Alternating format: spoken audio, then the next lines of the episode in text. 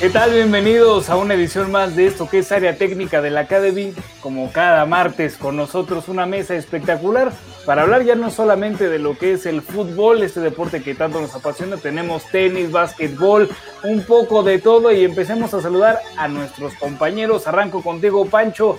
¿Cómo te encuentras el día de hoy? Me encuentro pues a tu derecha. Ah, me encuentro de gran manera. Emocionado por lo que venimos. Venimos a hablar de distintos deportes, venimos a hablar de tenis. Un gran, gran Roland Garros que termina con el triunfo de Novak Djokovic. Y bueno, pues vamos a ver cómo están dando las cosas, ¿no?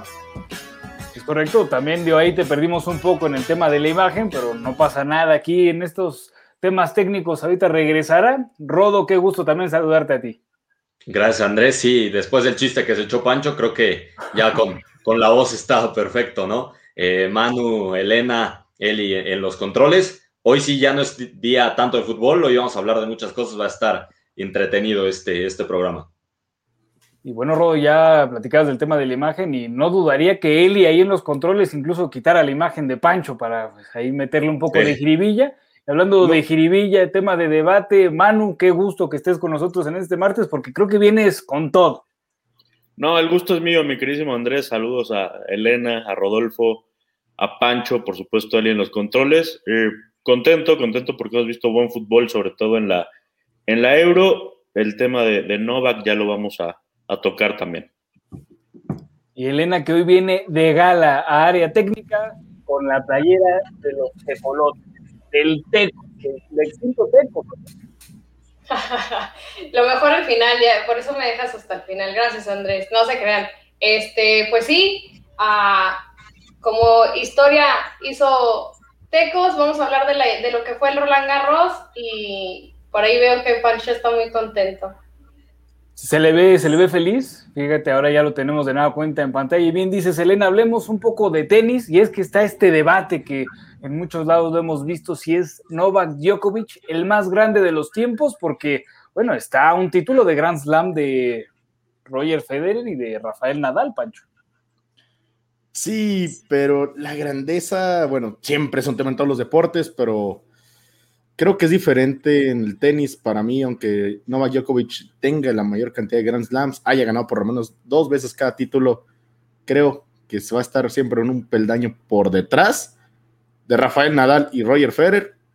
Creo que Novak va a terminar siendo mejor tenista cuando termine su carrera, al punto de, bueno, venció al mejor tenista en Roland Garros el día bueno, en, la semifinal, ¿no? Djokovic es impresionante, tiene un, revés, un, paralelo perfecto, ha mejorado bastante su saque y es dominante a través de él, y es como termina ganando Roland Garros.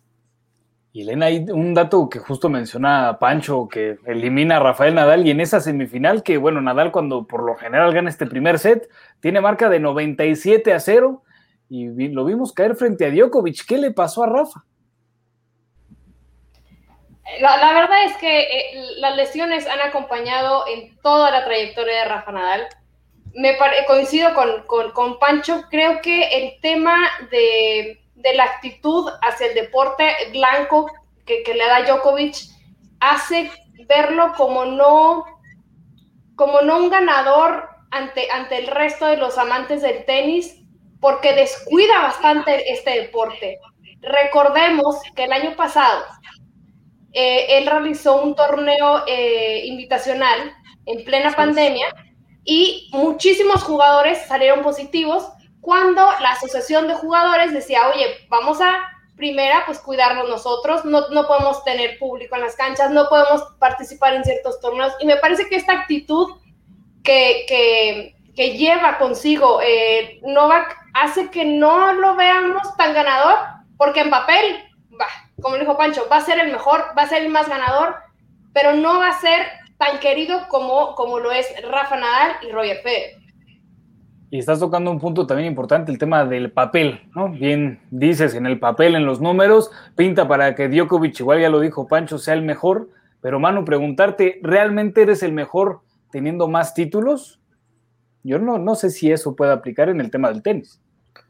Bueno, lo que pasa es que pues, cada, como bien lo dicen, ¿no? Cada momento, cada torneo tiene sus matices. Yo sí pondría por encima del resto y por las semanas, por los años que lleva o, bueno, o que hizo eh, Roger Federer al frente del ranking mundial, sí lo pondría un escalón por encima del resto. Ahora yo sí creo que, que los resultados, que los títulos sí te dan un, eh, perdón, andaba aquí distraído, sí te dan un, este, eh, sí te dan números tangibles, ¿no? Para, para medir la, grandeza. Igual Novak Djokovic no nos cae tan bien como Federer, no nos cae tan bien como Rafa Nadal, pero el tipo es un ganador, el tipo es un monstruo y eso es incuestionable. A mí me parece que si te pones a comparar entre Djokovic o Nadal, entre Djokovic o Federer, el que tú pienses que sea el mejor, vas a tener razón. O sea, es muy complicado debatir ante, ante tal grandeza de, de estos tres tipos, ¿no? Bueno, por ahora tenemos un 2 a 1 en la votación. Manu sí está poniendo a Djokovic como el más grande y además creo que en edad todavía le resta un poco de carrera.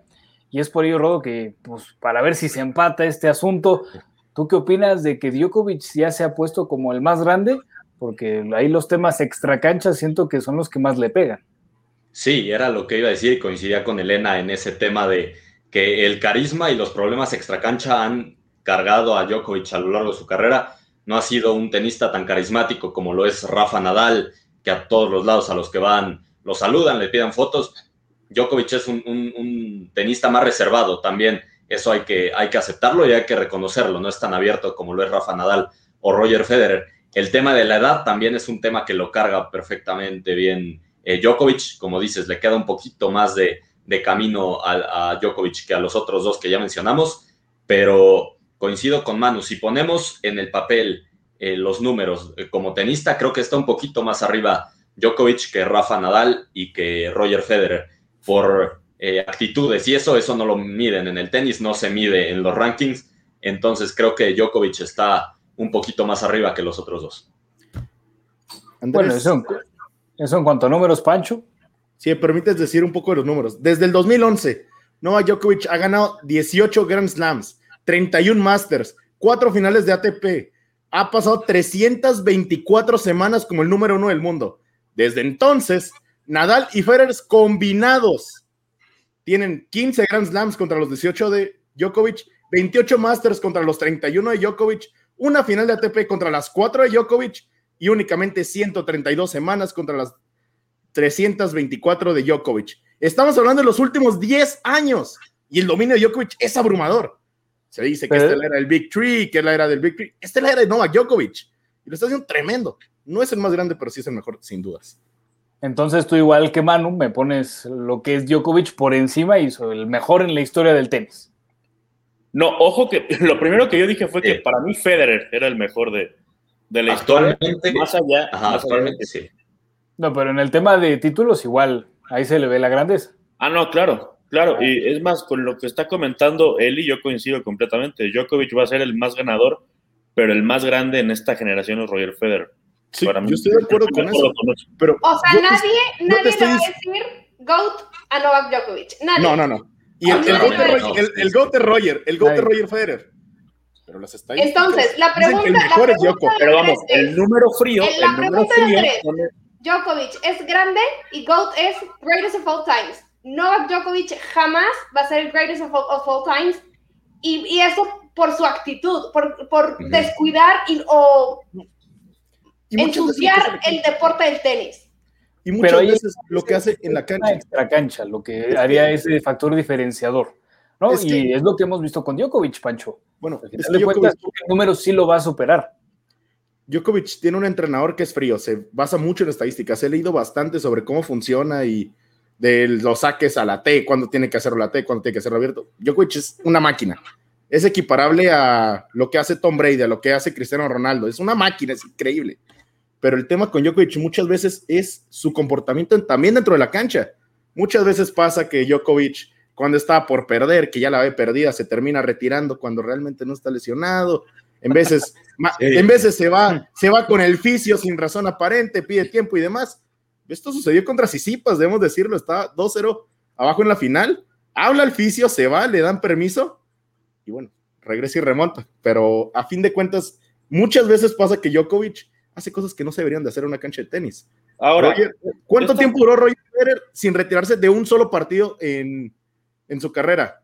Si no me equivoco, eso pasó hasta el año pasado. Su carrera ya sabemos de hace cuánto empezó. Son diferentes tenistas, uno es más ganador que otro, pero uno es más grande que el otro. Ahora, estas actitudes sí ponen en entredicho la, cuestión de Novak Djokovic, pero Djokovic tampoco va a jugar para caerte bien. Él va a jugar para ganarte y para aplastarte y para romperte la cabeza si puede. ¿No?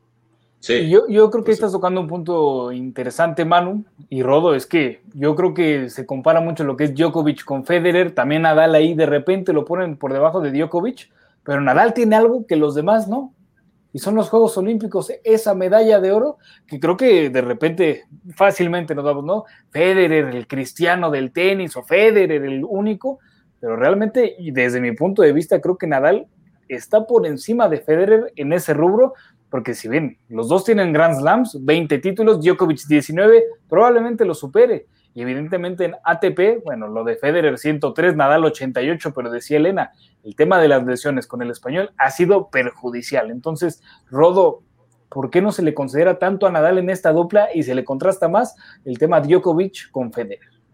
Sí, la dupla Djokovic-Federer creo que es el debate y creo que es lo que hemos estado viniendo haciendo aquí, ¿no? Hemos comprado a Djokovic con, con Federer, pero dejamos a Nadal abajo y lo de los Juegos Olímpicos es un tema que se debería de destacar. No cualquier tenista del nivel de, eh, Rafa Nadal tiene una medalla de, oro, ¿no? Entonces, creo que se le debería de destacar. No es cualquier logro, es una medalla en unos Juegos Olímpicos y, honestamente no sé por qué no se le destaca tanto. El carisma también lo tiene Rafa Nadal, el juego lo tiene Rafa Nadal, pero es, es un poco inexplicable por qué se sigue comparando nada más a, a Djokovic y a Federer. Y es por ello, Elena, que yo te quiero preguntar, porque te vi ahí saltando un poco. ¿Nadal o Djokovic? Ay, qué pregunta tan complicada. Eh, son jugadores completamente diferentes. La manera de golpear es diferente. Y me voy a quedar con Novak por el simple hecho que va a alcanzar a todos, pero no va a ser un grande, pero pues va a ser el que puede presumir más trofeos. Pancho, ¿tú crees que nos olvidemos tan fácil de Nadal y que en la discusión a futuro únicamente hablemos de Federer y Djokovic? Claro que no, Rafael Nadal es grandísimo, es el rey de Roland Garros. Y basta. Ha, tenido éxitos fuera de Roland Garros, hay que decirlo también. Elena también. Pero, por, el rey de Roland Garros no es poca cosa, ¿eh? Por favor, Mónica Piuk, eh, Río 2016, ganó ante eh, Kerber, número uno eh, venía de, no clasificar, bueno, de no tener el ranking para clasificar esos juegos, va y los gana. Felicidades, hizo un buen papel, hizo más de lo que se esperaba, pero eso tampoco la hace un grande, o sea, no la hace grande. ¿Quién se acuerda de Mónica Piu? Tú, por lo que veo, Elena. Pero aquí lo que hay que destacar es que Nadal ha ganado todo y tiene ese, ese factor diferenciador que los demás no. Tiene esos Juegos Olímpicos que, ojo, Solo Andreas Agassi y él lo tiene. Y, no es que solo haya ganado los Juegos Olímpicos, ya tiene todo el Roland Garros atrás, ¿no? También. Y ojo, yo pienso que Novak es un gran tenista, va a estar entre los más grandes de la historia, pero no es el más grande. Porque llegué a escuchar que, que no es grande y más, no, no. Djokovic es probablemente el tercero más grande. Yo sí lo pongo por debajo de Rafa. Nadal es increíble. Es que su manera de jugar le favorece bastante a, al polvo de ladrillo le favorece bastante ahí, pero también en US Open, Australian Open lo ha hecho de manera increíble. El que más se le complica suele ser Wimbledon, es donde triunfa mejor Djokovic o el mismo Roger. Y ya para cerrar este tema, Manu, ¿qué podemos esperar de Djokovic en estos años que vienen? Porque obviamente Federer tiene 39, ya su carrera se está acabando, Nadal 35, y Djokovic tiene 34, por lo menos si lo contrastamos con Federer, le restan unos 5 añitos al serbio. Sí, por supuesto. Yo creo que Novak Djokovic va a seguir ganando, va a seguir arriba, salvo alguna lesión, salvo, alguna cuestión extra cancha. Creo que va a seguir eh, ganando. Yo no concuerdo en que no va a ser un grande. Para mí ya lo es. Es un tenista gigante. Es un ejemplo. Quizá no nos cae bien. Un ejemplo dentro de la cancha. Y un ejemplo en la forma de jugar, quizá no tanto en, su forma de, conducirse, como, como ya lo hemos mencionado, pero para mí va a haber un antes y un después de esta generación de, de tres monstruos. No, claro, y ya para tocar el siguiente tema, y muy importante lo que dices, Manu, el tema extracancha, porque Djokovic hace un par de semanas, tres semanas, cuando mucho, declaraba que él planea jugar los Juegos Olímpicos si se autoriza que haya espectadores. Si no es así, que pues, se lo va a pensar dos veces antes de participar, y es por ello que vámonos del lado de los Juegos Olímpicos, cerrando con esta declaración del que se espera sea el mayor tenista en la historia en cuanto a resultados, y es que ya faltan 37 días para que arranquen estos Juegos Olímpicos, que la espera ha sido larga, Tokio 2020, 2021, como lo quieran nombrar, y vaya que Latinoamérica creo que tiene muy buenas cosas que hacer. Si quieren podemos arrancar con el tema del fútbol, pero también hay disciplinas en las cuales México, creo que por ahí Colombia pueden llegar a destacar. El tema de Argentina es importante. Y voy a arrancar contigo, Pancho. ¿Hasta dónde o cuál será la selección que llegará más lejos en Juegos Olímpicos de Latinoamérica, considerando Brasil, Argentina, México y Honduras? Pues yo creo que me voy a ir con la fácil. Bueno, siempre que se habla de fútbol, se habla de inferiores. Siempre el primer nombre que se tiene a la mente es Brasil. Son, si no me equivoco, los actuales ganadores de esta medalla. Y creo que llegan en mejor estado de lo que lo podría hacer Argentina, evidentemente mejor que México y Honduras. No, sin lugar a dudas, además con jugadores como el propio Rodrigo, que es del Real Madrid, y Elena, ya de plano así rápidamente descartamos a México y Honduras, ¿no perfila el área de CONCACAF? Bueno, si estás llevando a Henry Martin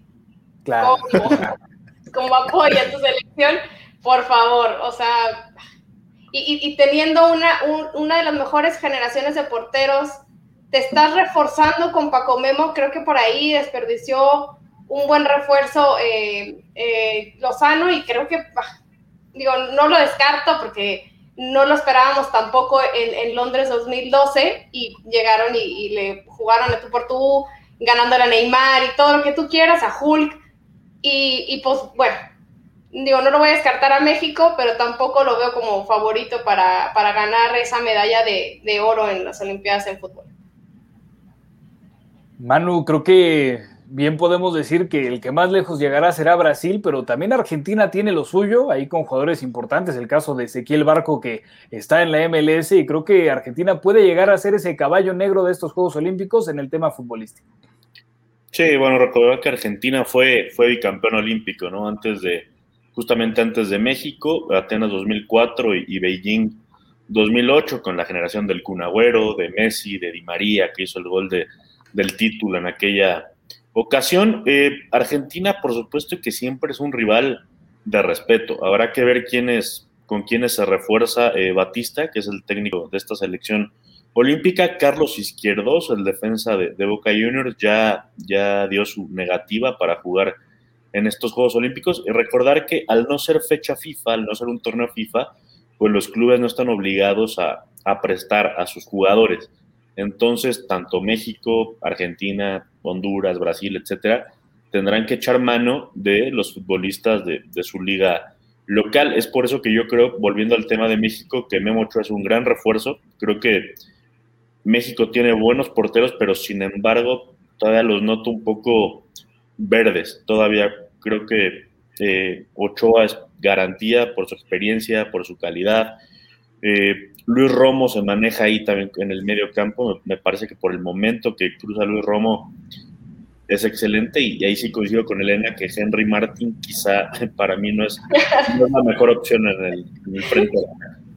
Y mira, para recibir con aplausos, Carlos se está integrando a esta transmisión, qué mejor. Y hay que preguntarle quién será o quién sería el delantero ideal para esta selección olímpica yo aprovecharía el momento mediático y todo esto que estamos viendo día sí, día también, y llamaría a Funes Mori. Me parece un delantero distinto y una oportunidad excelente de meterlo en, este rollo, en este ritmo de la selección mexicana.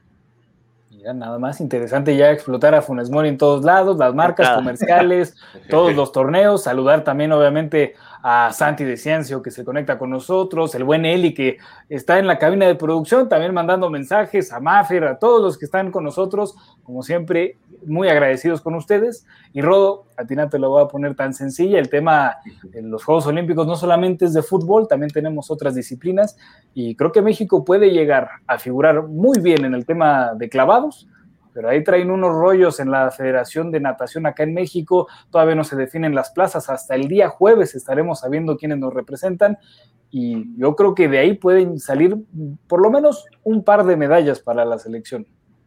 Sí, creo que, y, no quiero decirlo seguro, pero a lo largo de estos, Juegos de estos últimos Juegos Olímpicos hemos visto que los clavados son lo que, los que más nos dan medallas, ¿no? Lo de los problemas en, en lo de natación, ahorita que estás mencionando, creo que Juegos Olímpicos tras Juegos Olímpicos siempre hay problemas. En el comité o en las diferentes eh, secciones eh, de deportes siempre hay problemas. Creo que es un tema que si se resuelve podría ayudar a los deportistas a centrarse más en su deporte, ¿no? Eh, lo de clavados creo que es la medalla un poquito más segura para, para México si se resuelven los problemas y si no terminan los, los clavadistas sin ánimo, ¿no? Con todo esto.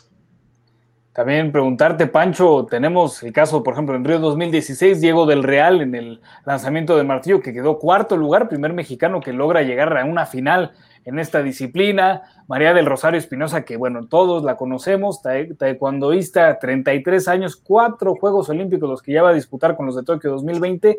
Y Pancho, ¿de dónde van a llegar las medallas, además de clavados? Y veremos si en el fútbol. Bueno, con México nunca se sabe, porque la verdad no es que seamos el comité, no es que lleguemos a los, no es que tengamos mucho más como para competir. La vez del fútbol fue algo asombroso, pero realmente no es que estemos acostumbrados a llegar a esas zonas con la selección olímpica. Yo la verdad desconozco dónde podrían llegar las medallas. Elena, ¿tú crees que el golf pudiera ser esa disciplina que llama la atención? Tenemos a Gaby López, que ya disputó lo que fue Río 2016, una, creo que, pues, disciplina en la cual sí es buena, pero en los Juegos Olímpicos de manera discreta fue su participación. Caso de María Fassi, que creo que lo hace excelente, sobre todo allá en Estados Unidos. Y somos el único país que lleva cuatro representantes, ojo, país latinoamericano. Entonces creo que se debería de explotar por lo menos ahí la posibilidad de alguna medalla, con el caso, por ejemplo, de Abraham Lancer. Bueno, yo, yo, yo creo que sí puede haber medallas por el tema de, bien lo dijiste, eh, Diego del Real, con el lanzador eh, lanzado de martillo. Y en la parte de la gimnasia, me parece que, que Daniel Corral pudiera colarse eh, en alguna final de aparatos. Me parece que los anillos son su fuerte y por ahí pudiera obtenerse una medalla, a lo mejor de bronce. en la parte de los clavados, eh, la clasificación de las parejas de sincronizados de 3 metros en el mundial que se jugó en Corea del Sur aproximadamente dos años, en 2019, quedan en tercer lugar por debajo de los chinos.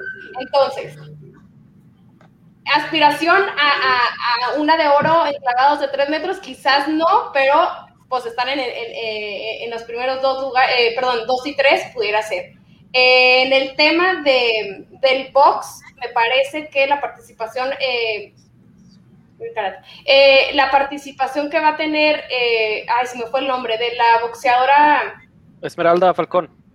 Me parece que pudiera también colarse por ahí en una final. Digo, no lo sé, voy a tener mi, mi veladora prendida, pero la realidad es que en la página de las Olimpiadas, en la predicción de, medallas para las Olimpiadas, registran a México con una opción de dos medallas de plata en los clavados. Entonces, así como que mucha esperanza, pues no tenemos de los expertos. Bueno, habrá que esperar a ver qué sucede, Carlos. Y en tu caso, llegaste tarde a la clase, no te va a tocar tan sencillo, evidentemente. Y es por ello que te pregunto, ¿qué deportistas latinoamericanos crees que debamos de seguir en estos Juegos Olímpicos? Híjole, este, sí me agarraste bastante movido, pero... Mm, Puedes retomar el fútbol, evidentemente. Bueno, es que el, Eh, las, las, selecciones de, caribeñas de, en cuanto a béisbol y softball ah, van a ser impresionantes. Recordando que, digo, aquí tenemos a Pancho más especialista que nada, pero va a ser increíble volver a, ver el, rey de los deportes en la justa olímpica y creo yo que ahí los latinos tienen grandes oportunidades. Si bien también tienen eh, a Japón, que luego aparte con el plus de la localía, pero creo yo que esa este, este regreso del rey de los deportes y del softball va a abrir muchas plazas para que países latinos se, cuelen en el medallero. Claro, y ya hablando de Pancho, igual a ver si Eli nos puede apoyar con el tema de la pantalla. Pues tenemos básquetbol, Pancho, FIBA, todavía hay lugares por ahí para poder definirse. Y creo que el básquetbol puede ser de esas disciplinas que, si bien muchos no llegamos a seguir con la NBA o con la Liga Endesa allá en Europa, al final de cuentas la FIBA siempre nos brinda, digo, bueno, la FIBA nos brinda emociones, pero ya en los Juegos Olímpicos ahí estamos pegados viendo lo que sea.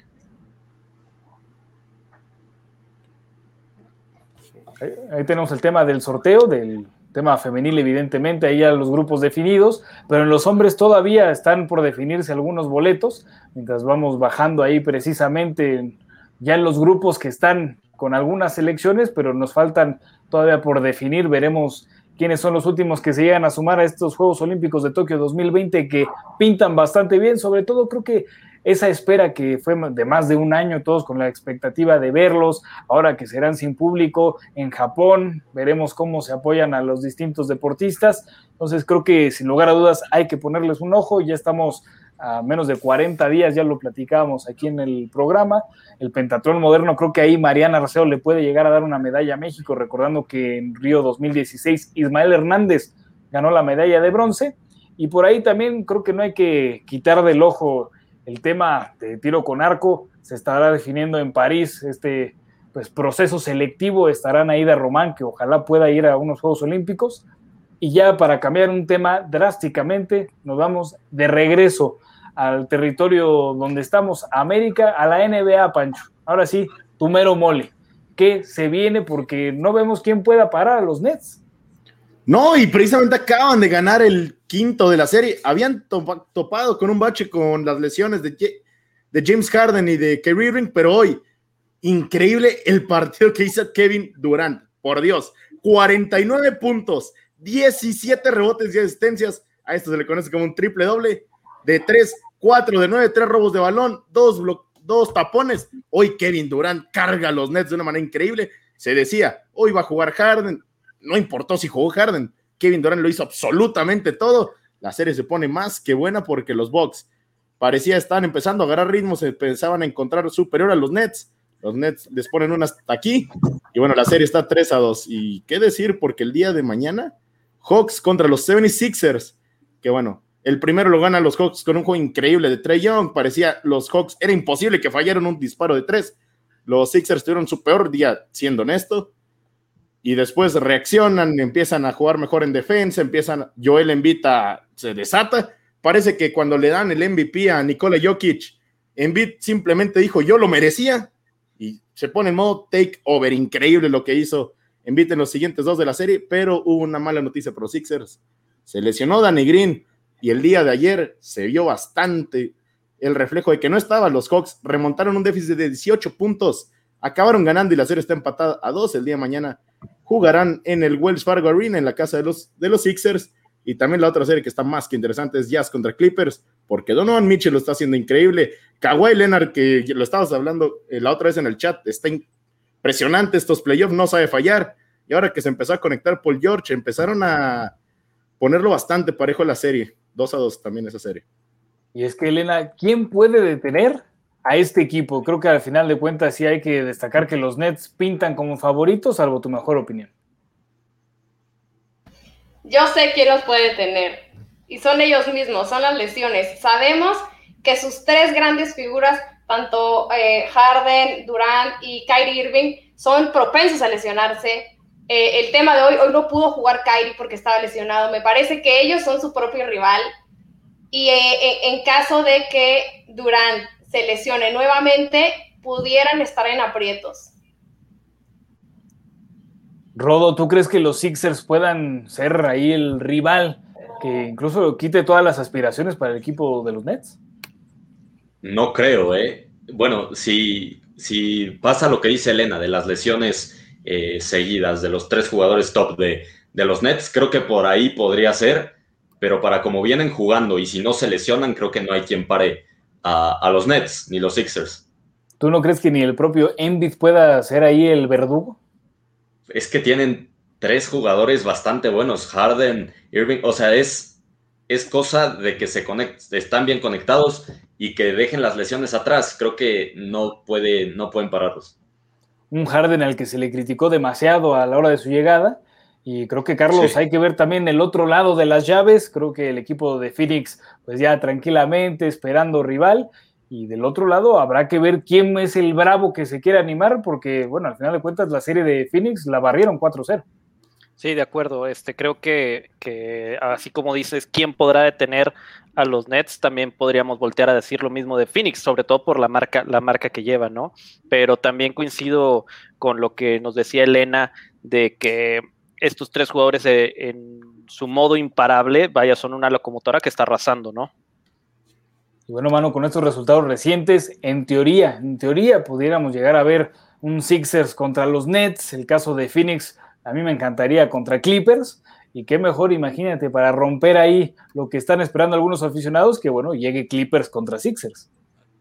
Sí, por supuesto, pero yo no descartaría tampoco al Jazz de Utah. ¿eh? Creo que ha hecho una muy buena temporada, está, eh, está peleando ahí en los playoffs. Es cierto que, que han topado con pared, ¿no? En los últimos partidos contra, contra el equipo de Los Ángeles, pero yo sí le pondría una fichita al, al, Jazz de Utah, creo que lo ha hecho bastante bien y por ahí puede dar la sorpresa. Veremos qué sucede, más adelante lo estaremos comentando en estas semanas. Pancho está deseoso porque ya lleguemos a este cierre de campaña de la NBA, pero hablando de cierres de campañas y de lo que está sucediendo en la Copa América, tenemos que comentar si este torneo está al nivel de las expectativas que se tenían previo al mismo al que se iba a disputar en Argentina y Colombia. Ojo, porque ya nos lo movieron a Brasil. Y quiero arrancar contigo, Rodo. Fue una buena decisión por parte de Conmebol llevarlo hasta la zona amazona, considerando que, pues por ahí, exacto, muy bien, Eli, con el tema. Excelente. Eli, ¿qué productor tenemos? Está al tiro con la música de fondo. No los veo bailando, lo cual me preocupa. Pero, Rodo, es un país con un alto número de casos de COVID. Sí, creo que fue la peor decisión llevarlo a Brasil. Si yo hubiera sido, que claramente no lo soy el organizador, lo hubiera eh, pospuesto, ¿no? Esto de, cambiarlo y más lo platicamos ya hace unos programas y lo tomamos, lo retomo más bien ahorita, el que haya sido tan rápido el cambio de sedes y que a días o a una semana de que empezara el torneo todavía no se supiera si se iba a jugar, si iban a llegar jugadores, se me hizo muy mala planeación de la Conmebol. Está siendo bueno el torneo a secas, tampoco es que haya, esté siendo extraordinario, pero en tema de planeación creo que sí fue horrible. Yo lo hubiera pospuesto, hubiera dejado que los casos de COVID pasaran en Brasil, que como dices, está en el, es, es el país de Sudamérica en el pico, ¿no? Finalmente, y lo pasan para allá, creo que es una muy mala decisión.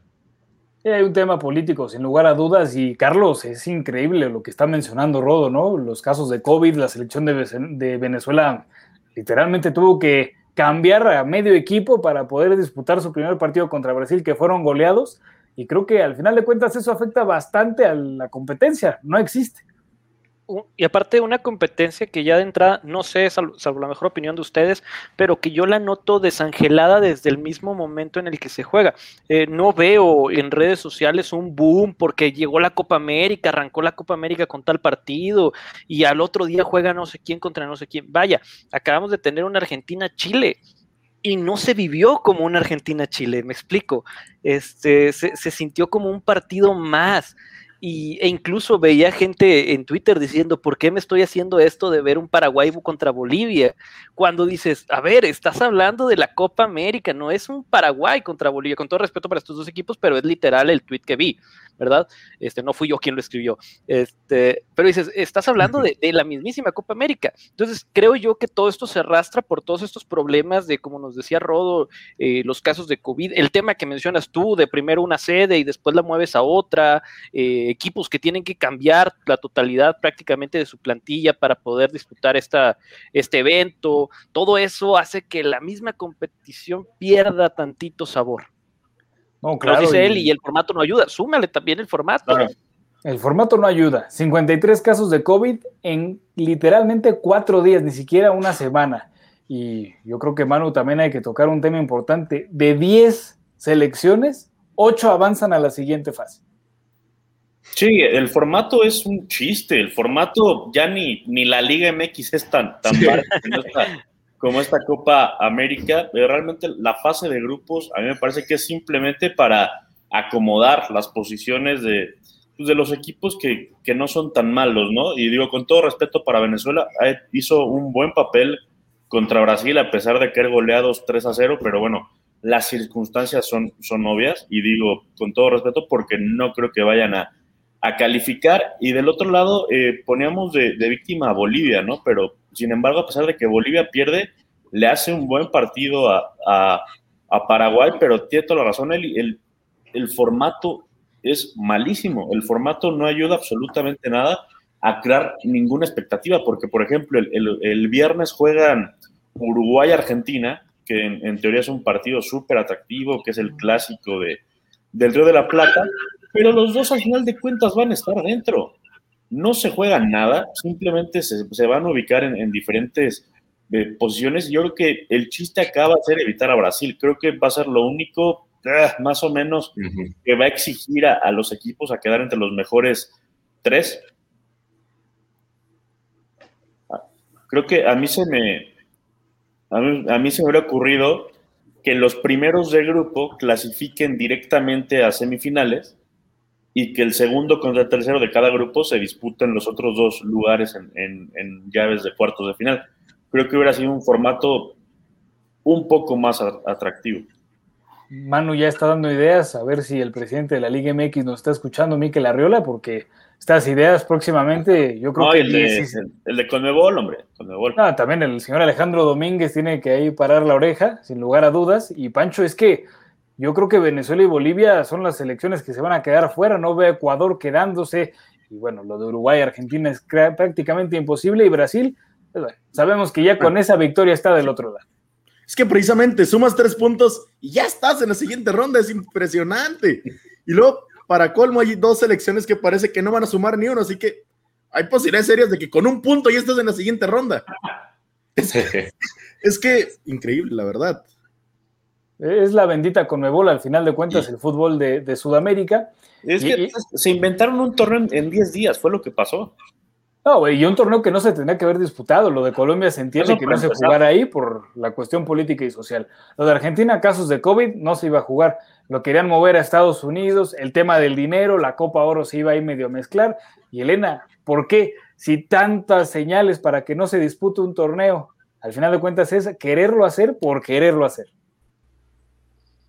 La razón por la que han cambiado los formatos, tanto en la liga eh, como eh, en, la Copa, Copa América, seguramente eh, el, Mundial también agregando más equipos, bueno, más selecciones, todo tiene que ver con el dinero. El fútbol es un negocio. No hay que olvidarnos que acabamos de pasar un año terrible, terrible para todos los equipos que juegan fútbol y para, bueno, para todos los atletas. El dinero lo necesitan para poder seguir. Entonces, ¿por qué no lo cancelaron? Porque necesitan el dinero. ¿A costa de qué? Pues de los casos de COVID, de, los jugadores. Pues sí, tristemente. pues sí, pero, pero esto es una, o sea, esto es política, no, no nos tratemos de engañar. No hay que buscarle tres pies al gato. Esto es algo político, donde va a pasar el que, el que salga ganador va a valer igual que si se hubiera jugado en años anteriores, porque es una Copa América y el nombre es lo que vale. Y por eso es que, pues hay que, hay que prender la tele ya cuando, cuando empieza a contar de las eliminatorias, que es la parte más mm, agradable de esta Copa. Creo que al final de cuentas también hay que entender que esta Copa América pues sí, se esperaba diferente, Argentina, Colombia iban a ser las sedes, pero pues si nos vamos al tema de los datos, 2015 tuvimos Copa América, 2016 tuvimos Copa América, 2019 tuvimos Copa América, 2021 tuvimos Copa América. Ya se está repitiendo demasiado, nos quejamos a veces de la Superliga Europea o del formato de la Liga MX, pero pues aquí en Sudamérica se está explotando el producto hasta donde se pueda y Rodo, yo no sé qué tan benéfico sea eso para los jugadores que lo sobreexplotan. Sí, y no, y lo vimos, me voy a salir un poco de la Copa América con Christian Eriksen y, lo que le pasó, ¿no? Pero así puede pasar no solo en Europa, puede pasar también en, Copa América, en, Sudamérica, en Norteamérica, en donde sea, la sobreexplotación del jugador eh, ya está, es mucha. Bien dices, cada año casi tenemos Copa América, ya no te da esa emoción como espectador o como aficionado de ver algo más, ¿no? Y sumándole que por lo menos acá en México y en otras partes de América los derechos de transmisión han estado muy cortos, ¿no? Si no tienes eh, cierta plataforma para ver los partidos, no ves ni uno. La Copa América únicamente pasa por una plataforma eh, de televisión, ¿no? Entonces eso yo creo que también quita un poco la emoción de, de estar viendo los partidos. Recuerdo hace unos años que podías echarte un Bolivia-Chile sin ningún problema y lo veías porque finalmente era fútbol, ¿no? Y tenías ese de, bueno, vamos a ver si gana Chile, si Bolivia da la sorpresa.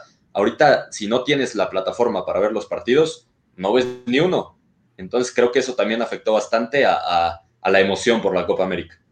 Y Manu, ¿no, ¿no crees que por ahí tenga que ver el tema del formato? Porque digo, la Eurocopa pasa por el mismo problema de la Copa América y creo que se le está dando más difusión y seguimiento porque bueno, al final de cuentas ahí pasan los terceros mejores lugares y antes en la Copa América teníamos los tres grupos, pasaban los terceros mejores lugares, pero ahorita pues en lugar de Copa América hubieran jugado eliminatorias. Bueno, una cosa es el formato que, es cierto, en la, en la Copa, en la Eurocopa tampoco es muy difícil calificar, que pasan 16 de, de 24, pero también la Eurocopa crea mucho más expectativa por la cuestión que ya estaban comentando se juega cada cuatro años, la Copa América se juega casi casi al mismo tiempo que la Copa Libertadores, es decir, una al año, y eso hace pues, que obviamente se pierda mucha, pero muchísima expectativa. Eh, entiendo lo, de, lo del COVID y que fue una irresponsabilidad hacer la Copa América, pero el hecho de que no haya público en las tribunas también le quita mucho eh, sabor. Yo insisto que fue una Copa América que no se tuvo que haber hecho, que fue totalmente organizada al vapor, que la Conmebol se la sacó de la manga en 10 días y que bueno, simplemente servirá para, para el récord, ¿no? Para los registros y eh, yo, yo pensaría que la Copa América, la verdadera Copa América empezaría a partir de semifinales. Claro, Carlos, te veo feliz, alegre, contento, pero supongo que es la misma cara que tienes al ver a Brasil, porque como dice Maffer, al final de cuentas Brasil está jugando solo y si bien el tema del formato no, ayuda mucho, pues volteamos a ver a una selección que es ampliamente favorita, que está en casa, y realmente, como dice Manu, ahí por semifinales es cuando más o menos le estaremos echando un ojo, yo creo, a la Copa América con ese interés que se debería de tener desde un principio. Sí, eh, totalmente de acuerdo. La verdad, Brasil juega, y como lo dice Mafe, juega solo. Brasil juega, pareciera que está jugando otro torneo. Ojo, también el sinodal que tuvo es difícil de, valorar con respecto al partido, que dio un buen partido Venezuela, como nos, comentaban ahorita. Pero, pero sí, pareciera que todo este torneo se va a tratar de quién va a jugar la final contra Brasil. ¿Sabes? Este, vamos a esperar todo este torneo, todo este formato que tantas facilidades da, para ver al final quién le juega el último partido a Brasil. Ojo con que, con que caiga ahí y también ojo con Argentina, pero, pero así como con Argentina, ojo con Uruguay y con Chile. Eh, luego el problema también de alguno de esos países, por ejemplo Chile, si tú volteas a ver y, dices, es que en tal Copa América eh, ganaron, y dices, sí, y era la misma plantilla que la de ahorita, y eso no es bueno, eso no es un factor a favor de, de, Chile. Estamos viendo la misma selección que participa cada de estas Copas América que señalan ustedes de que cada año va, cada año Chile va con el mismo 11 y esa es, es la verdad, a mí me ha sorprendido. Yo por eso también coincido en que, en que Brasil juega aparte, ves a los demás equipos y ninguno te ilusiona, ninguno te parece realmente atractivo. Ya habrá que verlos en un momento más crítico cuando un error te pueda costar el boleto a casa. No, claro, y al final de cuentas bien dices, Chile juega igual, Argentina más o menos rota, Brasil creo que sí se ha reformado completamente, Uruguay, bueno, con Tavares son los mismos desde siempre, yo creo que desde 1930 Uruguay no ha cambiado. Y Elena, yo creo que también hay que ver ahí, hoy los veo muy tranquilos, eso sí, no sé si es martes, que la Copa América los tiene medio apagados, con esa tranquilidad distinta, pero Elena, bien lo dijo Santi, no podemos descartar a Argentina. Brasil quiere el bicampeonato, evidentemente, pero Argentina también tiene lo suyo. No, sí, justo eh, estaba pensando que si ganara Argentina, ganara Colombia, alguien que no fuera Brasil, para ustedes les, les deja el mismo sabor de boca teniendo en cuenta el proceso que se llevó a este, a este, a este torneo. Pancho, no sé qué opines tú, porque como bien dice Elena, fue un torneo bastante parchado. Y parece que va a seguir habiendo parches durante el camino. Esta Copa América apenas empieza y pues viendo los comentarios y dicen que Colombia, dicen que Argentina, hay que destacar que Argentina gana por una individual, individualidad, empata, perdón, empata por un gol de tiro libre de Lionel Messi. En juego no fueron capaces de generar una que les diera el 2 a 1 o una que les diera el segundo gol. Yo creo, yo creo, Pancho, que Argentina no juega del todo mal. ¿eh? Argentina domina la selección chilena, le falta, le falta hacer el gol, pero creo que Argentina, en términos generales, fue superior a, Chile a lo largo de, del partido, sobre todo en el segundo, en el segundo tiempo. Lo que pasa es que Messi, con todo respeto para los demás, juega solo. Messi tiene que centrar, Messi tiene que rematar, Messi le pone dos bombones a Nicolás González simplemente para que las empuje y González no sé qué no, quiere bueno, hacer. Es, es, el mismo speech que cuando juega en Barcelona. Es que Messi juega solo, es que Messi está solo, ni siquiera tienen DT. Pero juega solo, Elena. No juega solo. ¿Dónde, ¿Dónde juega? 18 remates de Argentina y solo 5 fueron a puerta. ¿Dónde juegan los compañeros de Messi? No, y Lautaro Martínez, ¿por qué las falla? Si se las ponen solo, ¿por qué las falla? El mismo caso. No, bueno, es lo mismo decirle, ay, es que Cristiano falló una clarita el día de hoy. No, metió dos. Ahí está la diferencia también. No, por eso, pero la primera hubo una muy clara que estaba solo y la falló. A ver. pero después metió dos. Es cosa, de, es cosa del fútbol. Nadie juega solo. O, o, vieron a Messi tapar un, un balón. Claro, claro que no. Tiene 10 compañeros. Y es que esa no es la función de Messi. Y en Barcelona. Pero, Carlos, ¿de esos 10 compañeros realmente son 10 compañeros? Yo creo que son 10 jugadores que, por cierto, muchas veces tendemos a, a menospreciarlos y con eso restarles eh, responsabilidad, ¿eh? Este, se nos olvida, como, como, decían ahorita, ¿dónde juegan esos compañeros? Juegan en equipos, muchos de ellos juegan en equipos top, o mínimo juegan en, en, ligas top. Este, y a veces queremos, es que tiene compañeros malísimos. No, señores, y también creo que es responsabilidad de Messi el no saber acoplarse en el equipo, porque bueno, al fin y al cabo, si juega solo es por algo, porque no se entiende, porque, bueno, digo, salvo este partido porque los dos bombones que le regala son infallables y al fin y al cabo las fallaron, ¿verdad? Este, pero yo creo que también hay, coincido un poquito con Elena en cuanto a que hay que dejar al lado el, tema de, de jugar solo, porque al final me parece que terminamos excusando a los jugadores por eso, de que no, es que no puede hacerlo todo él, es que bla, bla, bla, es que, pero así llevan cuántos años, y entonces también los problemas van del DT y no tanto de los jugadores, porque no puede conformar un equipo teniendo tantas piezas importantes, o sea, agarró un rompecabezas donde las piezas no encajan y se aferró a armarlas, y así no se puede ganar el fútbol, o sea, aun cuando me digas que dominaron a Chile, pues el fútbol se trata de meterla, mismo caso de, por ejemplo, saliéndome un poquito de, de Copa América, es como si dijéramos, es que España y el primer tiempo que dio, si no metes goles, te puedes ir a casa siendo el que mejor jugaba al, fútbol y no te va a servir de nada. Mismo caso con Argentina. Teniendo a Messi y armándose golazos, si no logran jugar como un equipo, este equipo no va a ganar la Copa América. No, definitivamente, y ya hablando de los cambios, ¿no? De Messi, el Barcelona, de España, que falla mucho con Álvaro Morata, Rodo, vámonos a la Eurocopa. Cerró la jornada 1 de un torneo este serio, torneo que creo que UEFA lo está haciendo bien y al mismo tiempo no. Porque Rodo, antes de meternos de lleno en los resultados, en los partidos, los jugadores, el caso de Eriksen, tristemente, que afortunadamente está bien, hay que decirlo. ¿Te gusta esto de tener 12 sedes? pues le da un toque, le da un toque diferente, ¿no? Hace mucho que no veíamos, sí podíamos ver una Eurocopa, un Mundial o, una Copa América que iba a ser en dos sedes, ¿no? Por ejemplo, pero en 12 sedes eh, sí parece pasaporte, ¿no? Ir sellando tu lugar en, pues, de la Copa, de la Eurocopa y ir, ir viajando. Me gusta el formato, me gusta que, que sí se haya hecho en varias sedes, le da como un toque diferente y es lo que, lo que me gusta. Ya decía Manu, un torneo serio. Y, y, sí, lo hemos visto en nivel, en futbolistas y en marcadores y en todo, ¿no? Hermano, ahí nos pone Eli justo un torneo serio en donde de 24 pasan 16 a la Liga MX. ¿Te parece serio eso? Eh, bueno, estás hablando de un 66%, ¿no? De, los, de los participantes que entran a los octavos de final. De todos modos, el porcentaje es menor de que si de, del de la Copa América, que pasan ah, de 10.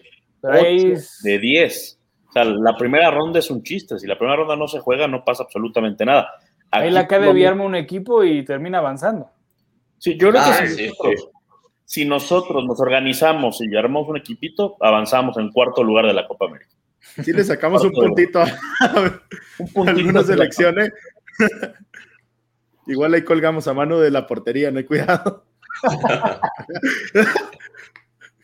Eh, pero hablando de, la Eurocopa, creo que hemos visto equipos con un alto nivel. A mí lo de Francia hoy me gusta mucho. Lo de Italia me encantó en el partido eh, inaugural. Eh, Holanda-Ucrania me pareció un gran partido. Y bueno, lo de Portugal, ¿no? Que sufrió de más. Quizá el 3-0 dice otra cosa, pero realmente para conseguir ese 3-0 le costó mucho trabajo a la selección de Portugal, que se puso 1-0 arriba apenas al minuto 85. Después eh, apareció un monstruo, un fenómeno, una bestia como es Cristiano Ronaldo, y bueno, liquidó el partido. Y por ahí, Pancho, un golazo. Un golazo el que tenemos que comentar, el de Patrick Schick, que además marcó doblete, pero cómo le pegó esa comba, está yo creo que compitiendo y se lo va a llevar de calle por el mejor gol del torneo, Puscas, año y lo que quiera. Pues sería, me gustaría que no se lo llevara porque sería que vimos otro gran golazo, porque de momento es lo mejor que he visto. Patrick Schick le da de primera, el efecto que agarra la pelota es alucinante, por Dios. Y me sorprendió la verdad la República Checa que muchos Quizás no lo poníamos en lo más alto de este grupo, pero está haciendo las cosas para pensar que puede ser segundo o puede ser inclusive, por como ve Inglaterra, un justo competidor para ese primer puesto, porque la verdad, Escocia hizo buen partido, la verdad, pero también el arquero Backlich, impresionante lo que hizo, saca una cayéndose, que la pelota iba por encima, alcanza a dar el puñetazo y la saca afuera.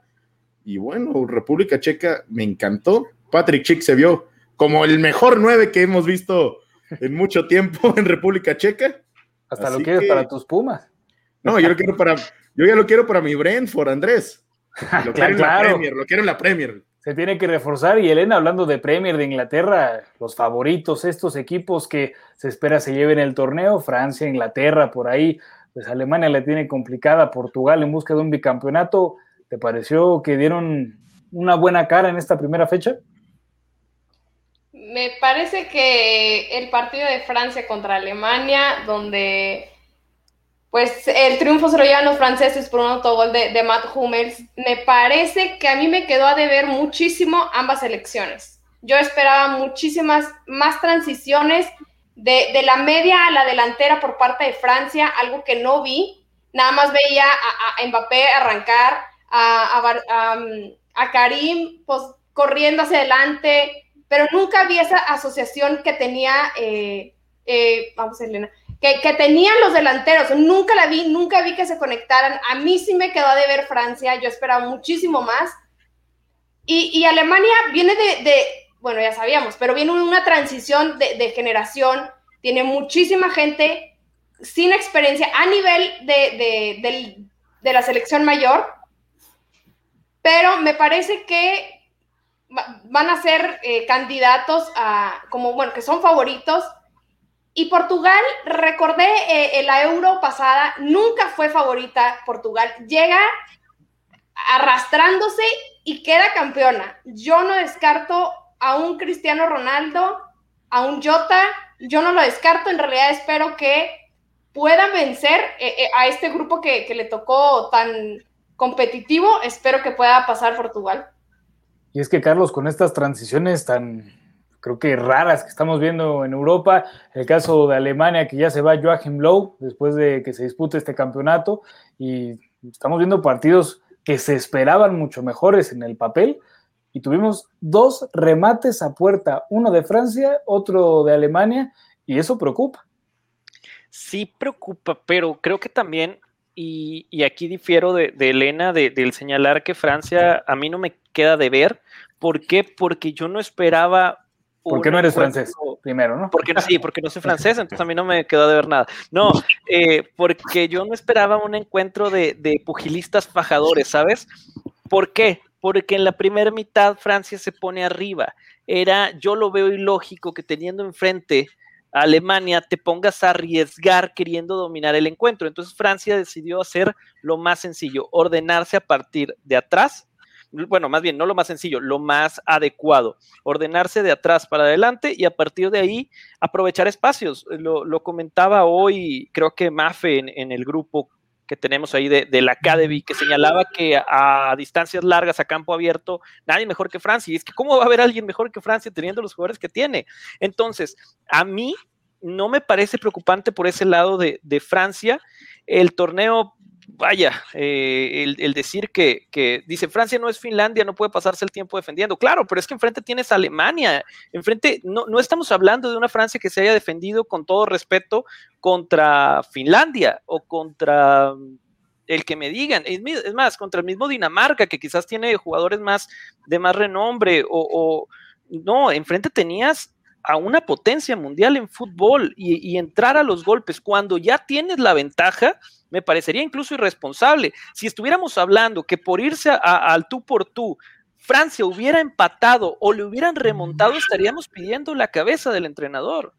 Entonces, creo yo que el partido de hoy nos deja un poquito ese sabor, eh, sí, nos deja un poquito ese sabor amargo pero es por la circunstancia en la que se desarrolla el partido. Francia decide trabajarlo con la cabeza más que con el talento y al final creo que ese fue el resultado que tuvimos. Digo, yo, sé que aquí el que hace las preguntas es Andrés, pero yo les quiero hacer una pregunta primero. ¿Por qué Francia tendría que cambiar el estilo de juego que lo hizo campeón del mundo? ¿Cómo por qué?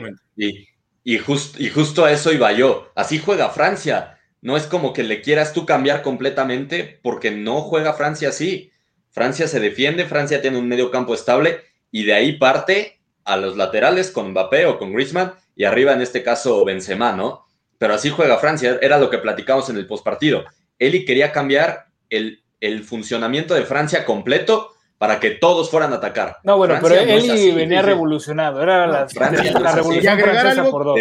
Y agregar algo, Francia estaba ganando, Francia sabe defender, Francia tiene a Paul Pogba, que es de los mejores para lanzar pelotazos. Lo hizo una y otra vez. Lo hizo en el, en el gol.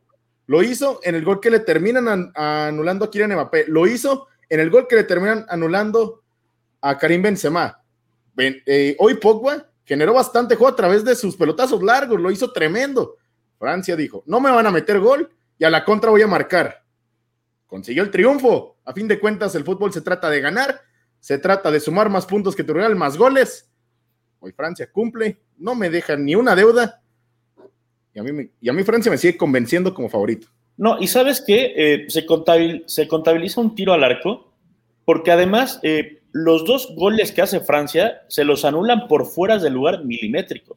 El gol que hace Mbappé era un golazo y lamentablemente para él no se le cuenta porque está ligeramente adelantado. Lo mismo el contragolpe que es espectacular entre Mbappé y, y Benzema que termina definiendo el, delantero del, del, Madrid. A mí Francia no me queda de ver nada. Yo veo a Francia muy sólido rumbo al título o por lo menos rumbo a la final. Eh, yo no descartaría Italia que creo que hace un gran partido en, el, en la inauguración contra, contra Turquía. Pero a ver, Francia se plantó, como ya lo decían, contra Alemania, contra una gran potencia. En Múnich le gana el partido y todavía lo cuestionamos, estamos todos locos. Creo que tendría que ser al revés, ¿no? Eh, es que Francia era local, Manu, era local en Múnich. ¿Cómo bueno, yo no, me quiero imaginar lo que sucedería si México ganara un mundial jugando así. Yo creo que nadie lo criticaría, al final No, de cuentas no. es un estilo de Cuando, estuviéramos, en, los Cruz Azulinos. cuando estuviéramos Claro. en, el, en el Ángel, nadie le importaría, Andrés. Porque Claro, aspiras no. a otra cosa. A Eli seguramente sí. Ahí nada más sí vimos a tienes- Carlos, aquí sí tienes que decir porque no eres francés. ahí vimos a Carlos con una sonrisa bárbara, queriendo Ya, hablar ya se imaginó en el Ángel. a ¿eh? lugar del Cruz Azul, de ese título. Sí, ¿no? sí, sí. Pero Llevo ya ca- 15 días sacando el tema como, se, como sea, de la forma menos orgánica posible. Pero que se vea, eso es lo importante. Eh, decir- el milagro decir que el no, azul, con la Carlos. playera de Cruz Azul. Eso sí me, me llamó la Dame un atención. segundo. Claro, claro que la va a traer. Y, Pero- y bueno, sí, ahí Rodo, creo que, creo que Ah, es importante tocar.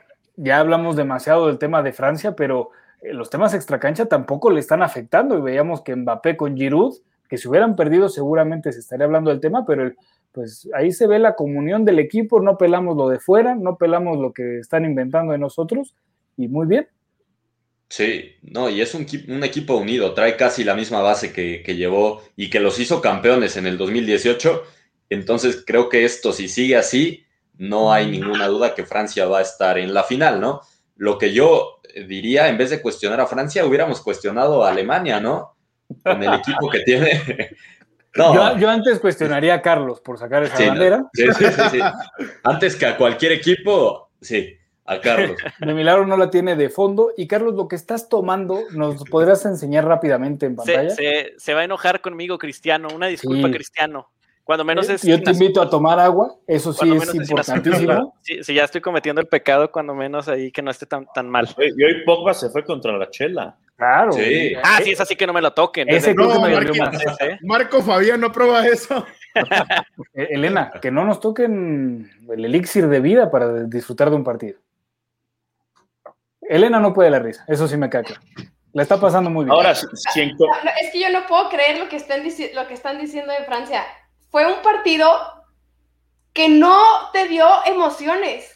Pero le ganó no, Alemania. no, no, no, no. Ahí Pero tampoco por parte de. Alemania. A ver, el. ¿por qué no cuestionamos a Alemania- Alemania? Ajá. ve la Un alineación. tiro en todo el partido. Uno. ¿Y cuál fue el tiro a todo esto? Eh, Eli, El nos- de, el de volea que pasó por arriba. Ahí El por producción, gracias Eli. Ahorita ya, producción no está confirmando que ahorita ponen las alineaciones. El, el- el de Nabri. Pero a ver, la alineación de Alemania no te daba para más. Ay, pobrecito. Ay, No me digas que pobre- no tiene- Pero tienes. Pobrecitos, No. tienen que atacar con el hombre que marcó el gol de la Champions. Ahí está la alineación. pobrecito. Uy, Es no, un ya, equipazo, ya, ya, ya. Pero Tienen que, tienen que Pero- atacar con el que tiene Elena, 10 goles en Elena, Copas es del un Mundo. equipazo. Es un equipo. A ver, ok. Kroos, Kimmich, o Cabecita, sea, vamos a meter el Cruz Azul. Cabecita, Rodríguez. No, no, no, no, no. A el ver, Elena. por hoy, el mejor delantero de Uruguay, porque metió el gol de, de la Liga MX y fueron campeones y rompieron veintitantos años de no haber sido. A ver, por favor, meter un gol en una Champions. Carlos va a no te da diferir crédito, contigo, es ¿eh? más, Eso ni sí. siquiera te da el crédito para tener el 10 en, en la selección alemana, por favor. El del 10 es Nabri, pero cabe destacar que Havertz es más, que es más que un gol que hay Havertz. Es más que un gol que hay Havertz. Kai Havertz, por alguna razón, se pagó lo que se pagó por él para traerlo a Alemania, para traerlo al Chelsea. Por alguna razón, Havertz sigue siendo titular. Por alguna razón, Kai Havertz fue titular en esa final. Y Kai Havertz tuvo la fortuna de anotar el gol. Eso no lo hace. El, el gol de Kai Havertz no es toda su carrera. Es un gran jugador. Además, está Thomas Müller, que si no me equivoco, tiene 10 goles en Copas del Mundo. Si en la siguiente edición anota 5, es el máximo goleador en la historia de las Copas del Mundo. Está Serge Gnabry. ¿Cuánto pagó? ¿Cuánto se dice que podría pagar por, por el, el Bayern? ¿Cuánto costó Serge Gnabry? Es el 10 de No, Alemania de- por algo. Es titular día tras día en el Bayern. costo- Además, ¿Quién tiene la nómina más cara en la Liga MX? me imagino que los Tigres o Monterrey. ¿Fueron campeones? No. Pues no. Tener la nómina más cara, tener jugador más caro, no te hace campeón, no te hace ser mejor. Pero te obliga A a hacerlo. voy. Es que es lo mismo que ocurre en, en Argentina. Tú todos dicen, es que tienes jugadores eh, que, que no juegan bien, que nada más tienes a Messi. A ver, no es cierto. Nada más no estás jugando bien, no estás colocando a los jugadores en su mejor posición. Y eso es lo que está pasando. Alemania alineó de manera errónea y esto fue lo que pasó. No mostró un fútbol bien Y por eso es el enojo contra Francia. Francia tenía su mejor alineación y jugaste, pues, a dar cero emociones. Es que ibas a decir, bueno, metieron dos goles. Lo va a ganar, pero en este partido lo que estamos viendo, este favorito convence, este juego Francia no convence. A lo mejor en el siguiente juego, dependiendo de cómo vayan a jugar, podría ser. Debe de convencer el orden defensivo de Francia. Un solo disparo al arco recibieron. Francia así ganó una Copa del Mundo, defendiendo bien, jugando bien al contragolpe. Se gana con goles, no se gana dando sensaciones. ¿Es que es convencer? ¿Matar a pelotazos al rival o qué es? No, que juegues bien. Y no jugó bien. Pero es que entonces. ¿Cuántos goles metió? Uno. entonces, Lo suficientes para ganar. Lo suficientes para ganar. Elena, entonces ahí, no, es que ahí entonces vamos, a esperarnos, vamos a esperarnos el siguiente partido de Francia y nos volvemos a hablar. Pero, es que Mientras tanto, se necesitan goles. Sin goles no, das espectáculo. Eso es lo que estás diciendo. ¿Cómo ganó Portugal? ¿Cómo ganó Portugal la Eurocopa anterior? No, que yo recuerde, no ganaron un solo partido en 90 minutos. Entonces ya no vemos finales de Champions. campeones de Europa. Y a ver finales de Champions lo descartamos. Diciendo, yo estoy 1-0 todas. Portugal Portugal tiene cero emoción, cero juego, cero estrategia. ¿Tiene Cristiano? Por eso. Estrategia tiene mucho. De, la, de, la, de la euro anterior. Y fueron campeones. Pero estrategia tiene un montón. ¿eh? eran, ¿Eran felices de que Portugal fue campeón? No. Decían, bueno, Portugal yo creo que sí. No, bueno, nada más a los Yo creo que sí estaban contentos. y, los seguidores de Cristiano Ronaldo también debemos decir. Sí, ahí veo complicado que no hayan estado felices, incluso que se hayan puesto impertinentes. es que es la playera de los tecos, Elena. La pregunta es: el Tecos no metía tantos goles. Los favoritos convencen. Para mí, en este partido, Francia, favorito, no me convenció. Bueno, ¿cuántos goles necesita meter Francia para que te convenza? ¿Cuatro? ¿Cinco? No, necesito las transiciones, que lo hagan. La ah, comunicación no, no, lo hizo. Mbappé, Griezmann, Benzema, me parece que no sé, sí, lo estoy diciendo. Me parece que no se comunicaron. ese pase de tres dedos? Ah, el que fue fuera del lugar también. Ah, el que, el que ah, controla mal Benzema en el área, ahí está la transición de, de, centro a ataque. Sí, todos. ¿Cuántos goles metieron? Ninguno. Lo suficientes para ganar. uno y ganaron. No, metieron un autogol. Ellos no lo metieron. Es gol, punto. A, mí me, sorprende. Era autogol, pero si no llegaba Mbappé. Tampoco... No le empujaba Mbappé, ¿no? A, mí me, sorprende que, el debate se esté lanzando sobre Francia y, la crítica de que no convence por ganar como ganó y no sobre Alemania que perdió como perdió, o sea, que perdió contra un equipo que no juega bien en todo caso. O sea, estamos hablando como, como si Alemania fuera un equipucho. ¿Saben? O sea, eso es lo que a mí me, está sorprendiendo mucho, porque Alemania también antes del torneo era de los catalogados como favoritos. Muchos hablaban de que el partido de Alemania contra Francia era eh, un duelo equivalente, una final y que no sé qué, o sea, y, ahora resulta que el que está mal es Francia por ganar mal y no Alemania por perder, perder bien, ahora resulta. Que ojo al dato, Carlos, sí fue como una final, insisto, el tema de Champions, las últimas tres finales quedaron 1-0. Hoy quedaron 1-0. Entonces, en tema estadístico, pues sí nos demostraron una final digna de UEFA. Elena quiere más goles. Creo que la Liga MX tampoco nos brinda esas emociones. Habría que ver la Liga de Nicaragua. Por ahí me parece que con el Managua, con, el Managua llega a ver goles. Eso sí. Y, y Eli nos dice en los comentarios que Alemania fue protagonista, pero faltan los goles como España. Pero pues es que si no tienes goles, ¿cómo pasas? ¿Cómo ganas los partidos? No llegada. A ver, aquí Eli en los comentarios.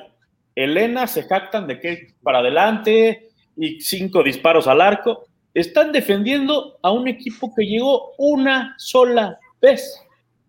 Una. Bueno, hay, más que defender, Manu. Creo que están criticando al tema de los dos. Pero al, ustedes que nos están viendo no vieron la conversación en WhatsApp, se puso candente, porque Eli andaba aferrado al tema del espectáculo, que Francia la tendrían que mandar a Copa América, eso sí, eso me quedó clarísimo. Entonces, yo creo que las potencias sí lo hicieron bien, ganaron. Alemania no hizo tan mal partido como se esperaba con el tema de transiciones, no tienen un 9. Y Elena, tocabas un punto importante que quiero retomar contigo y con Rod. La nómina pues en nómina Inglaterra sería la selección que se tendría que llevar esta Eurocopa. Sí. Sí, y creo que y ahí sí coincido con Elena en el que el hecho de que la nómina no tiene eh, mucho que ver con el nivel de juego, ¿no? Inglaterra es el equipo más caro y lo vimos ganar únicamente 1 por 0 contra Croacia, que creo que hubiera podido hacer más. Elena ya se fue, ya no queda nosotros.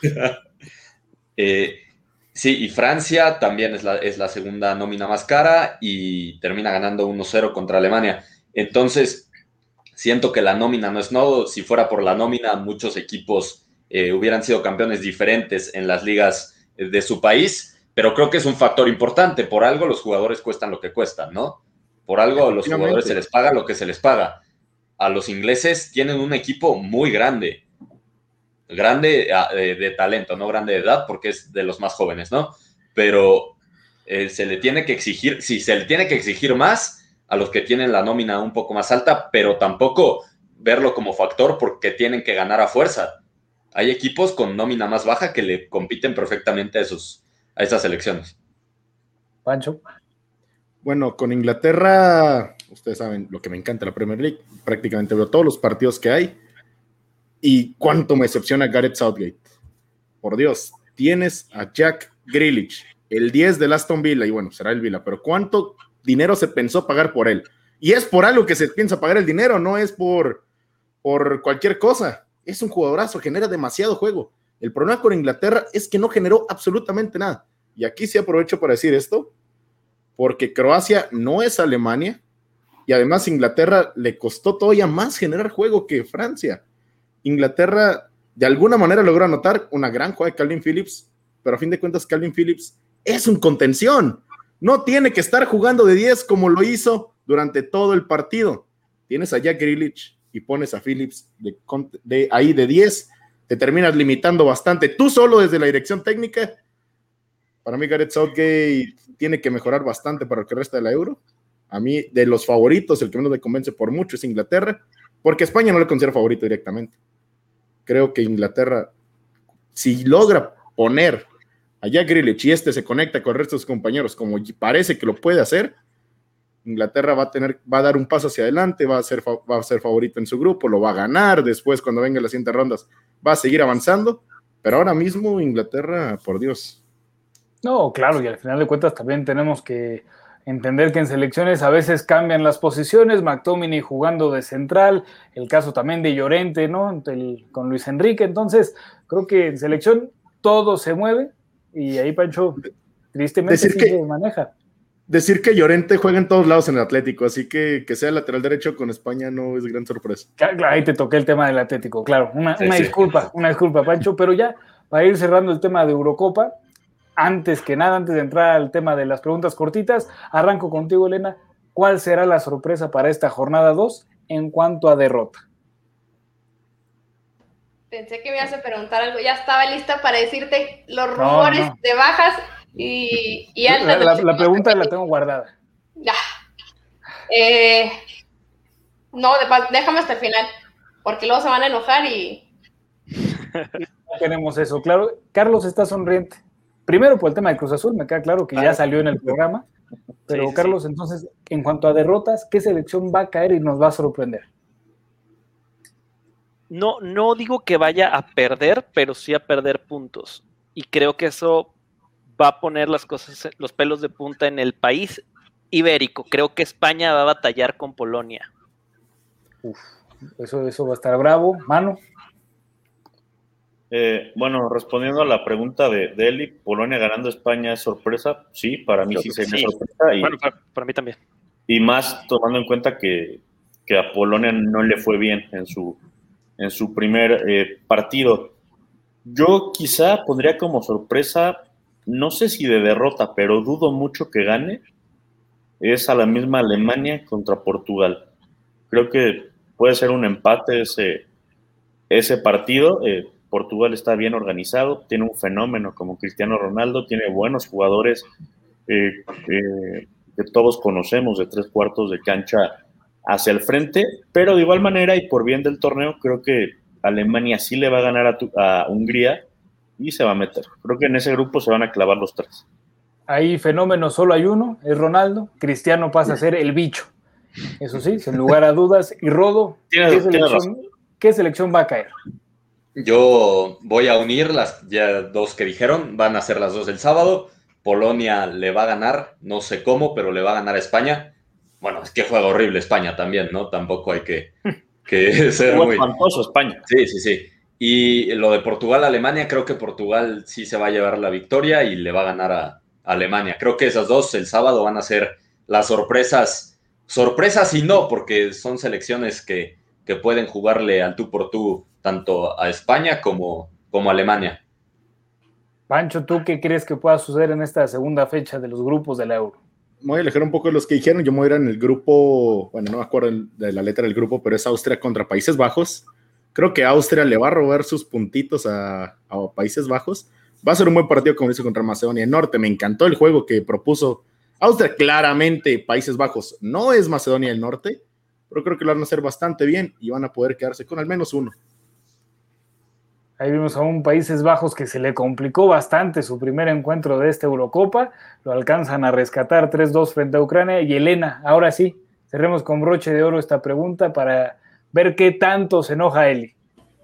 Híjole, este, es que no es sorpresa. Si, si veo a una Alemania jugar como jugó hoy contra Portugal y pierde Alemania, no me sorprendería. En realidad es que por eso batallo tanto. No es sorpresa que pierda una Alemania contra un Portugal no me sorprendería que perdiera una España contra un Polonia porque España vino jugando muy mal.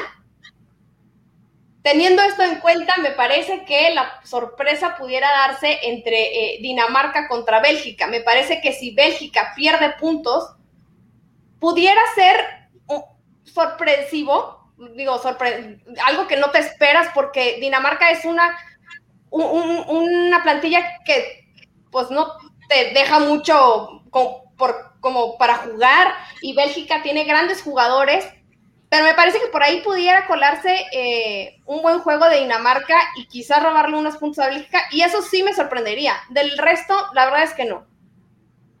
Y, Elena tocaba un punto importante de una selección que se nos olvidaba. ¿eh? Bélgica jugó muy bien, tiene una gran plantilla ya con mucho más experiencia y yo sí los pondría incluso candidatos al título. Sí sin lugar a dudas tienen un centro delantero que necesita sí o sí la selección de Alemania. Y por ahí, pues yo creo que podríamos también meter a una Escocia frente a Inglaterra, aguas con los escoceses, entonces puede ser un duelo intenso para el viernes. Y ahora sí, como bien comenta Eli, jugó sin De Bruyne, imagínense lo que tiene Bélgica, ese poderío. Y ahora sí vamos con el tema de las preguntitas, veremos si producción se pone bien con una música de fondo que pueda animar, no tanto como el tema brasileño. Que pueda poner tensa la gente, Andrés. Exacto, exacto. Mira, ya está. Elena, no nos tome por las manos aquí. Sí, mejor que nos la cante Eli. Ah, ándale, que la tararé, ¿no? Como el burro en Shrek. Algo de ese estilo. Y para estas preguntas, vamos primero contigo, Carlos, porque se te ve feliz. Llegaste un poco apagado, llegaste tarde a la clase, pero estás cerrando contento. Llegué Yo pidiendo que ibas a llegar con tu máquina, claro, y es que la máquina celeste lo puede todo. Esta felicidad. Y por ello va la pregunta. La atención. Te quiero ver a full, Eli. Es que Eli lo, está poniendo tensión. Mira, Carlos ya empieza con esa sonrisa que ya no es tan tranquila, no es tan amena. Claro, la, la nerviosidad, que no existe la palabra, evidentemente. Yo te pregunto, Carlos, si Cruz Azul, con el actual plantel, con el señor Juan Máximo Reynoso, con el cabecita Rodríguez de Lena. Sería campeón de Champions League. No, no, no, Creo, creo que volvería eh, esa costumbre que nos tenían y seríamos subcampeones, pero campeones no. Ah, ahí empieza la época del subcampeonísimo, ahora en Champions League. Claro, claro, aplausos, bien como, como aplaude Elena. Man, vamos contigo. Esto no es como el rival más débil, Aquí vamos de uno en uno, Manu, también esa sonrisa, te veo ya con la ceja, fijamente, ya, ya, ya se empieza a perder la tranquilidad. Y es que yo te quiero preguntar si en la Liga MX veremos a 16 equipos de 18 avanzando, ya copiando el modelo de la Euro y bueno, de la Copa América, obviamente. Pues mira, yo no lo descartaría, ¿eh? conociendo conociendo cómo se las gastan los directivos en México, yo no, yo no descartaría y no me sorprendería que de repente se les ocurra eh, hacer una ronda de octavos de final después de la, de la primera fase, pero mejor no demos ideas. Si de por sí ya 12 de 18 no está tan difícil calificar, yo preferiría que no, que no demos ideas. Igual es la idea para la Copa, Manu. ¿Cómo? Igual y así termina siendo la Copa MX, ¿no? Podría ser, podría ser como clasificatorio, ¿no? Para la Copa MX. Puede ser, ahí hasta avanzarían los tecos que parece se van a integrar a la Liga de Expansión. Pancho, oye, Andrés, 16, oye, Andrés, 16 pasarían de 18 equipos y el Mazatlán se quedaría fuera en la última jornada. No sabemos Claro, eso definitivamente. Mazatlán y por ahí San Luis peleando en, pues evidentemente, ¿quién no va a entrar? Pancho. Te vemos con un temple tremendo sonrisita, luego bajando, claro, claro, bien, ya, ya salió esa sonrisa, evidentemente. Y es que te quiero. Gorras, Pancho? Sí, ¿verdad? Claro. Esos son los del Nacional, del otro lado están los del Americano. Y ahí vemos una foto de Pancho Bebé, por cierto, si lo, si lo alcanzan a ver. Ah, sí, mira, este, ahí estoy sosteniendo un trofeo, mira, desde pequeño ganador, carnal. Desde pequeño ganando, aplicando, el, ganando como siempre. y es que Pancho, hablando de ganar, tenemos la NBA, los Nets, y quiero preguntarte si los Nets al refuerzo que necesitan es a Carlos Vela. Esta pregunta. No, pero si hay videos de Carlos Vela, ¿no? Encestando algunas buenas bandejas. Claro. Pues igual y si pasa el tema, ¿no? Que se lesiona, que, que Irving se mantiene lesionado, James Garden se termina recayendo de su lesión y Kevin Durant, pues esperemos que no, pero se vuelva a lesionar. Igual y Carlos Vela puede entrar en rotación, ser el sexto hombre. Sería importante, ¿no? Para pasar en la serie del Este. Igual. Y con eso sirve para vencer a los Sixers. Claro, un Carlitos Vela que tiene la vela encendida, valga la redundancia. Elena, no vamos contigo todavía, tranquila, tranquila esa playa de los tecos, con calma, vamos con Rodo. Mira, nada más, esa sonrisa, la barba, todo el fondo, esa playera que parece de la franja del pueblo. Ya nos comentará Rodo de qué es, pero sigue manteniendo el temple nervioso, lo vemos ya moviendo un poco la pierna, empieza a saltar, porque no sabe lo que se viene. Y es que, Rodo, Rodo, con calma, por favor, con calma. Estoy, estoy ya deseoso para que me digas la pregunta. Podemos pensar en que se juegue Copa América y Eurocopa cada dos años, combinados, pues ojo, un nuevo torneo ya ves el dinero. Combinados, los dos torneos. Sí, ya un mundial prácticamente, como lo que quieras pues Sí. Pues para cómo van, creo que no se jugaría cada dos, se jugaría cada uno. Y el campeón saldría de Brasil-Francia, ¿eh? Yo creo que sería, sería uno de esos dos. Pero bueno, Copa América yo creo que, que abogaría por ahí y sería cada medio año. Entonces, quién sabe cada cuánto sería ese torneo. Triste que no pongas a México como posible campeón. Pero... No, es que ya ni lo invito ya ni lo invitan, ¿cómo, cómo lo va a poner? Como campeón, ahí yo creo que la, federación tendría que hacer todo lo posible por entrar en esta especie de el no mundial, le llamarían. Como Alicia en el País de las Maravillas, el no cumpleaños, bueno, acá tenemos el, no, mundial. Quedaría en el quinto partido. Ojalá, ojalá. y si ahí llegan al quinto partido, Elena, sería de aplaudir. Y Elena, Elena, esa sonrisa que has mantenido en casi todo el programa, no te gustó Francia, no te gustaron los comentarios de Eli, los de Manu, los de Pancho, los de nadie te han gustado el día de hoy, fuera del arranque, ¿no? De que aplaudimos tu playera de estudiantes tecos. Y yo te quiero preguntar, Elena, ¿realmente Eva Espejo es lo que necesitaba rayadas? Eh, me parece que sí, necesitaba cambiar la estrategia. Creo que Tito Becerra ya no sabía ni por dónde eh, llegar, atacar a, o poder vencer a, su archirrival que era Tigres, porque recordemos que Tigres y Rayas están por encima del resto de los equipos. Y sí, me parece que fue una buena opción cambiar la estrategia. A tu pregunta, si Eva Espejo es la mejor, no lo sé.